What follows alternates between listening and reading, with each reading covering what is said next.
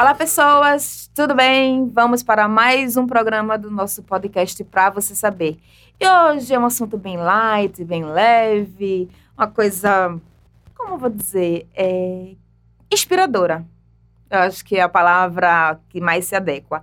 A gente vai falar sobre literatura, sobre poesia, sobre movimentos que visam elevar o padrão cultural das pessoas. Por isso eu estou com a Tainá Carvalho. Tudo bom, Tainá? Tudo. Muito obrigada pelo convite. Eu que agradeço você ter aceitado os meus insistentes enjoos. Tainá, ela é formada em comunicação social. Ela é publicitária, então ela é colega de profissão também. Mas ela tem um dom maravilhoso que é o dom da escrita. Ela é poetisa, ela é contista. Ela tem um Instagram voltado para isso, que é o Oxente Tainá e tem um projeto muito massa de uma revista digital que a gente vai chegar lá um pouquinho. Mas, Tainá, me fala um pouco há quanto tempo você está nesse mundo encantado das letras. eu acho que minha primeira inspiração, assim, para escrever surgiu quando era criança. Eu escrevia muito, assim, e eu só vinha escrever mais profissionalmente mesmo, com um objetivo, com um foco, tem uns quatro ou cinco anos justamente é, dentro dessa ideia de redes sociais que elas abrem um espaço Sim. maior para escrita e aí eu comecei a escrever nesse cenário. Mas qual foi o seu, você falou em foco, qual foi o seu foco, por exemplo? Você tem um assunto específico que você trata ou você fala das dores, dos amores? O Oxente Tainá trata sobre o quê? Para as pessoas entenderem um pouco. Eu gosto de variar muito sobre os temas, porque cada tema diferente é um desafio para mim mesmo e para minha escrita e também para as pessoas que acompanham o que eu escrevo. Então, uhum. eu gosto de trazer sempre coisas diferentes. E aí eu me desenvolvi um pouco mais na poesia, nos contos e algo que eu gosto muito, que são os mini contos, que são histórias que eu escrevo em um parágrafo uhum. por aí. E o que é que te inspira? O que me inspira, tudo. Eu acho que tudo, tudo pode servir um pouco, até uma folha que caiu em cima do carro pode servir como uma ideia muito maluca para um conto. Uhum. Você já está monetizando isso ou não? É um hobby mesmo? É uma paixão que você quer dividir com as pessoas? Não, eu não estou monetizando. Por enquanto, é só a ideia de dividir com as pessoas mesmo, de botar para fora o que eu sinto, de me expressar e que isso traga para a vida das pessoas algo bom, algo positivo. Você está também fazendo o projeto de um coletivo, né? Isso, Meu coletivo, na verdade, voltado para escritoras, para mulheres. Por que isso. mulheres? Por que não escritores no geral?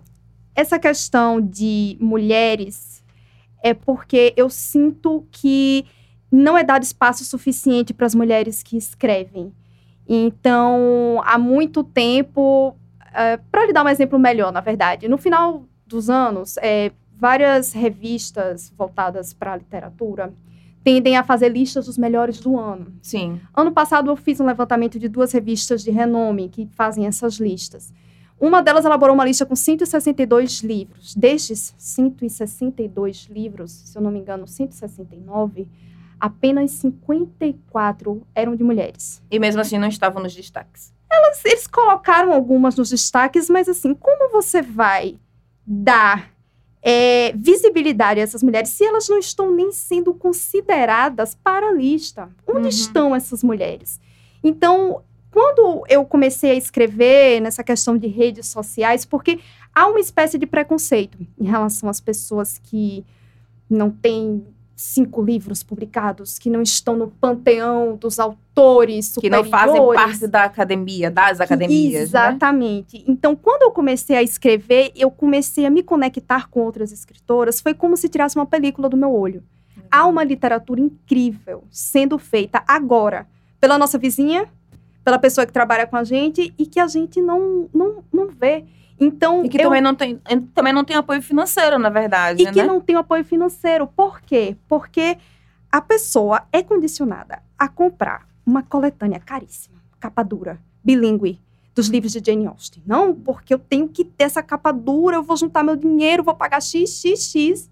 Mas essa mesma pessoa é a pessoa que acha caro comprar o livro de uma autora local que custa 30, 35 reais. Uhum. Então, eu acho muito É a mesma importante. pessoa que gasta dinheiro com Silvia Day, por exemplo, Exatamente. né? De 50 tons e lá Exatamente. vai, mas não quer. É, e eu não venho aqui é, para desvalorizar Nem autoras criticar. grandes ou autores do passado, mas nós precisamos, assim como a gente está repensando o que a gente come, o que a gente come, o que a gente veste, a gente precisa repensar o consumo da nossa leitura, pensando no que a gente lê, que a gente reflete sobre as nossas escolhas e como elas são condicionadas. E quando a gente está investindo, digamos assim, reconhecendo pessoas que estão ao nosso lado, a gente está, querendo ou não, vendo melhor o ambiente no qual a gente está inserido. Porque Exatamente. ele, o retrato é muito mais fiel daquela comunidade do que você importar, sei lá, de outros locais, coisas que de repente não te dizem respeito. Exatamente. Então, você visualizar o que escritoras de menor porte estão escrevendo agora é uma forma de você se conectar com elas também. Então, escritores que estão inacessíveis lá em cima, você tem essas escritoras com quem você pode falar, você pode mandar uma mensagem, você pode, ela pode lhe dar um retorno. Uma das minhas escritoras preferidas não tem um livro publicado. E quando ela publica na rede social dela, eu, eu caio no chão. Quem é? É Val Bittencourt. Ela é de Ela, ela é baiana, eu não lembro a cidade agora. Certo. E ela tem esse Instagram, Escrevências Inventosas, ela tem textos assim. Eu queria ser ela quando eu crescesse. então, isso tá do nosso lado e a gente não vê. Eu achei um, paralelo muito interessante no mundo pop musical. É, Beyoncé, ela já foi uma cantora local, um bairro, que cantava numa birosquinha lá e que Uhum. precisava de apoio. Se a gente não apoia essas escritoras agora, elas não vão continuar escrevendo Sim. elas vão desistir, elas vão se sentir desestimuladas. Então, é, eu tenho esse projeto, né, que é a revista Desvario, que é uma revista digital sem fins lucrativos, voltada a difundir a literatura contemporânea criada por mulheres. É uma revista pequena, eu comecei ano passado, ela não tem milhares e milhares de seguidores, mas quando eu chego para uma escritora e falo, olha, eu gostei do seu texto, eu queria publicar, elas se sentem é, confiantes, elas assim, poxa, eu me sinto lida, eu falei, eu me sinto Valorizada. eu me sinto, mesmo que seja uma coisa pequena, é só isso que precisa. Eu sei, porque quando alguém me dá um retorno de alguma coisa que escrevo, me dá gás para escrever mais três meses. Então, basta esse retorno, entendeu? Me diz uma coisa, você acha que nesse aspecto as redes sociais são hum, boas aliadas? Porque, sim, é um espaço democrático, tudo bem que é leão engolindo leão, então você tem, para sair de ser mais um, você tem que ser realmente muito, muito forte, Sim. né? Muito persistente. Mas é também um meio de fazer com que as pessoas sejam conhecidas. Sim. E eu acho que para escrever está sendo muito bom, porque a palavra, Andréa, é democrática. Então, eu não venho aqui para desprofissionalizar os escritores, não é isso. O que eu quero é que as pessoas olhem para os escritores que não têm acesso às formas tradicionais de publicação, porque eles estão fazendo muita coisa boa. E que são muito seletistas ainda, né? São muito elitistas também. E isso, é, também tem. Então, acaba se criando um preconceito, ah, é blogueirinha, entendeu? Que é um termo que eu acho, inclusive, Pejorativo. extremamente machista, porque quando um cara sai escrevendo co- coisa, futilidades, não é blogueirinho, é blogueirinha, Uhum. né? Um termo que eu acho extremamente, enfim. É, então, é, as redes sociais ajudam sim. E um dos grandes fenômenos mundiais, que é Rupi Kaur, eu, me desculpem as pronúncias dos nomes, gente. Rupi Kaur, ela lançou, ela se lançou assim. Hoje ela é mundialmente conhecida pelos livros dela, mas ela lançou uma poesia visual com frases curtas, diretas, objetivas que se adequava exatamente à rede social que é o Instagram. Então assim, o que define um escritor? Se ela conseguiu comunicar através daquele formato de poesia que é um formato não tradicional, por que é que ela não pode ser reconhecida? Eventualmente ela veio a ser reconhecida, mas milhares de pessoas estão escrevendo assim e não E estão não são. sendo. Entendeu? Qual seria o caminho do meio? O caminho do meio, como assim? Não entendi. Deixa eu tentar ser um pouco mais explícita. É, é muito difícil o tradicional, acaba sendo um pouco mais fácil, mas também difícil o caminho da, da internet, da rede social. Qual seria o caminho do meio? Por exemplo, escritoras é, irem a- até as escolas das suas comunidades, tentar bater um papo com as crianças, dizer, olha, eu sou escritora, meu trabalho é esse, posso apresentar para os meninos, posso fazer um tipo um seminário sobre Uhum. escrever. Qual seria esse caminho do meio para não ser nem a, a, a, escrita e a forma de impressão convencional, e nem o novo, que às vezes pode se perder no meio de, de tantos que já tem por aí. Sim. Viver da arte é tradicionalmente difícil mesmo, né? Uhum. Mas um caminho no meio que eu vejo que muita galera tá fazendo é a produção de zines que são pequenos livretos artesanais, às vezes manuais, que as pessoas, os próprios autores costuram mesmo, uhum. ou faz uma máquina de escrever para ficar diferenciado. É, realização de oficinas, como você mencionou, em escolas. É, tem uma escritora sergipana, que é Tailane Cruz, que ela, o primeiro livro dela, se eu não me engano, foi autopublicado, e hoje ela tem um trabalho muito efetivo junto a escolas com crianças e continua atuando nesse sentido. E os coletivos também são um caminho do meio, porque uma mulher escrevendo sozinha já é muito poderoso, mas um conjunto de mulheres escrevendo juntas, compartilhando experiências, botando para frente a sua palavra, é muito mais poderoso. Tem uma poeta, Josiane Siqueira, ela fez uma poesia que eu vou publicar no mês que vem da revista de Vario, é, junto com um projeto de uma fotógrafa sergipana até, e ela escreveu uma ideia muito bacana dar um spoiler, é que mulheres unidas são mais que amigas, elas são uma rebelião. Porque não nós mulheres passamos milênios sendo competitivas. Nós passamos Sim. as vidas sendo competitivas porque nós sendo ensinadas a serem competitivas. Isso, porque nós tínhamos que competir pelo melhor marido, tínhamos que ser as mais prendadas, as mais procriadoras, as mais bonitas. Então, Hoje, esse não é mais o principal objetivo, mas a competitividade permanece. E por quê? Por que a gente precisa competir? Então, eu acho que a arte, ela une as mulheres de uma forma muito especial. Porque se você botar cinco mulheres numa sala, dá o mesmo, o mesmo tema, a mesma forma de escrever, o mesmo gênero. Vai sair completamente um, diferente. Completamente diferente. Cada uma tem sua experiência. E a subjetividade é tão grande que a arte não permite que a gente compita. A gente só compete porque cria-se. Porque um... a sociedade ainda impõe que seja competitiva. Exatamente. Cria-se um escalão superior, botam na cabeça a gente que a gente tem que chegar no escalão superior, falando do mundo da literatura, então a gente cria, fica um pouco competitiva. Mas os coletivos estão vindo nessa, nessa nova onda, né? Do, uhum. Nesse novo espectro do feminismo que está tendo um impacto muito grande agora. E tem coletivos poderosos que estão sendo feitos nesse sentido. Aqui em Sergipe, quantos coletivos nesse sentido de literatura feminina existem? Você Aqui em Sergipe, eu conheço um que é o Potaria, porque você tem, é, além dos coletivos femininos, você tem é, interseccionalidades. Esse Potaria, por exemplo, é específico para a produção cultural de mulheres homossexuais e bissexuais. Uhum. Então, eu aqui em Sergipe que, só na conheço... verdade, nem deveria ser assim, né? É verdade, sim. Eu, eu acho que já, já, é um seg, já é uma segmentação dentro de um, de um espaço que deveria ser de junção, porque Isso. nem depende da orientação sexual, é mulher. Isso. Se você parar para pensar, na verdade, a própria divisão, uma literatura criada por mulheres, não deveria nem ser criada, porque passa do pressuposto que universal é a literatura criada pelos homens. Sim. Então, quando você vai puxando, não deveria nem ser assim. Mas eu também entendo que busca se especificar para criar mais força. Sim. E, de certa forma, funciona, né? E aí, aqui em Sergipe, é, infelizmente, eu não estou dizendo que não tem mais, essa é uma ignorância minha, eu não conheço mais. Certo. E espero é, conhecer, porque, como eu lhe falei, a película foi tirada dos meus olhos. Eu estou muito atenta para olhar tudo, para ver tudo o que está sendo produzido nesse sentido, porque é muito importante. O Desvario já tem quantas edições? A Desvario tem começou em novembro. Eu publico três textos todas as segundas-feiras.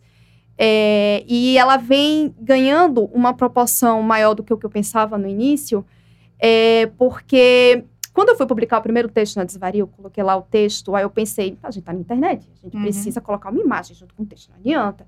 Eu não vou pegar imagem de banco de imagens, eu vou procurar uma artista, uma mulher, e vou pegar a arte dela para que a arte dela dialogue com, Também, com o texto. o texto. Então, isso ficou muito, muito bacana. Então, eu, eu consigo pegar é, espectros de criação, tanto da literatura quanto da, das artes visuais, e mulheres com backgrounds completamente diferentes.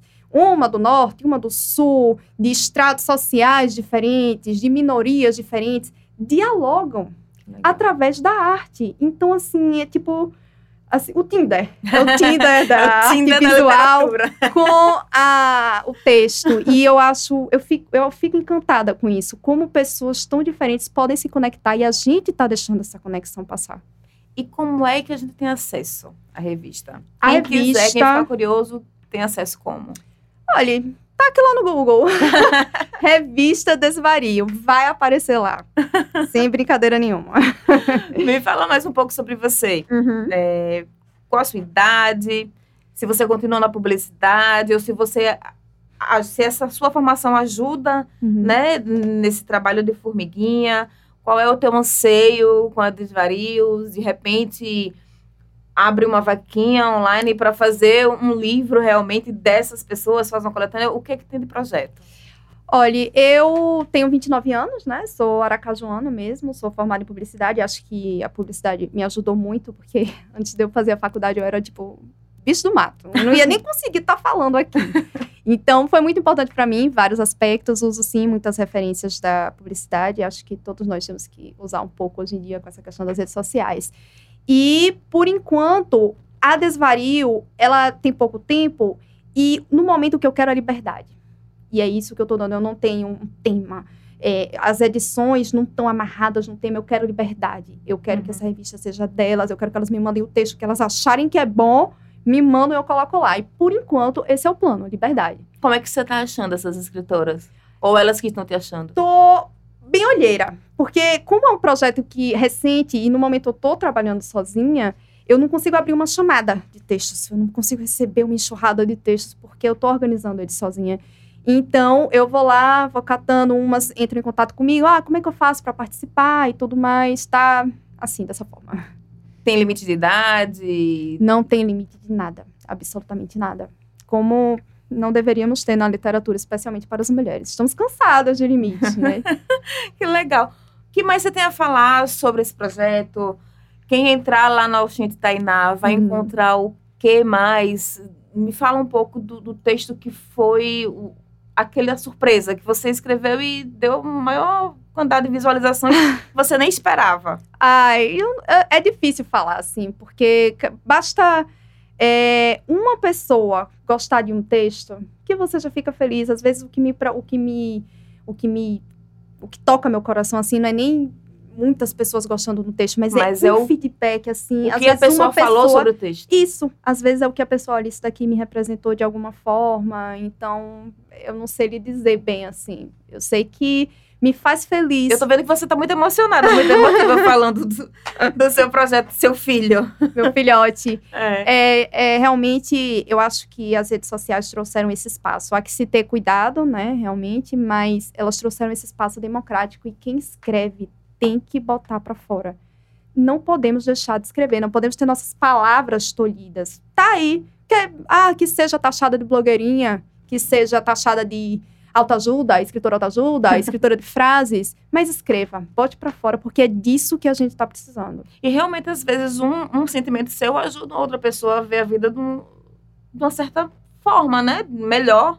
Exato. Né? É, às vezes você tá passando a mesma coisa que outra pessoa tá passando e você dá um estímulo, você dá uma Isso, força, né? isso. Mesmo sem conhecer. Isso, exato. É a força das palavras, né? E a força das mulheres escrevendo de si para todos, que eu acho importante não não colocar as mulheres no quadradinho, ah, são mulheres escrevendo sobre mulheres para mulheres, jamais. Nós podemos escrever o que nós quisermos. E isso precisa é, ser debatido, porque por muito tempo nós fomos é, alocadas para literatura de culinária, romance água com açúcar, é, poesia. Não, a gente pode escrever o que a gente quiser. Tem, inclusive, tem a ficção científica especulativa no Brasil. Tem muitas escritoras jovens incríveis. A gente tem afrofuturismo de qualidade aqui no Brasil. E eu não sabia, fiquei besta, né? E aí preciso colocar na tivaria. Às vezes a gente descobre muita coisa e não consegue botar lá. Quem quiser fazer parte do coletivo, quem quiser trocar uma ideia com você, como é que faz? Como é que te acha? Pronto. É, o coletivo é um projeto que eu estou fazendo com mais quatro é, mulheres, mais três escritoras e uma ilustradora. É, nós vamos lançar newsletters quinzenais com temas variados, formatos de textos variados. O nome do coletivo é Urbanas. E eu vou falar sobre tudo isso no meu Instagram, que é o Oxente, underline, Tainá. Tudo tem lá. É, tem o meu site também, www.oxentetainá.com.br. Um pouco bagunçado, porque a desvario me toma um bocadinho de tempo, mas É isso. É por uma boa causa. É por uma boa causa. Ô, Tainá, adorei conversar com você.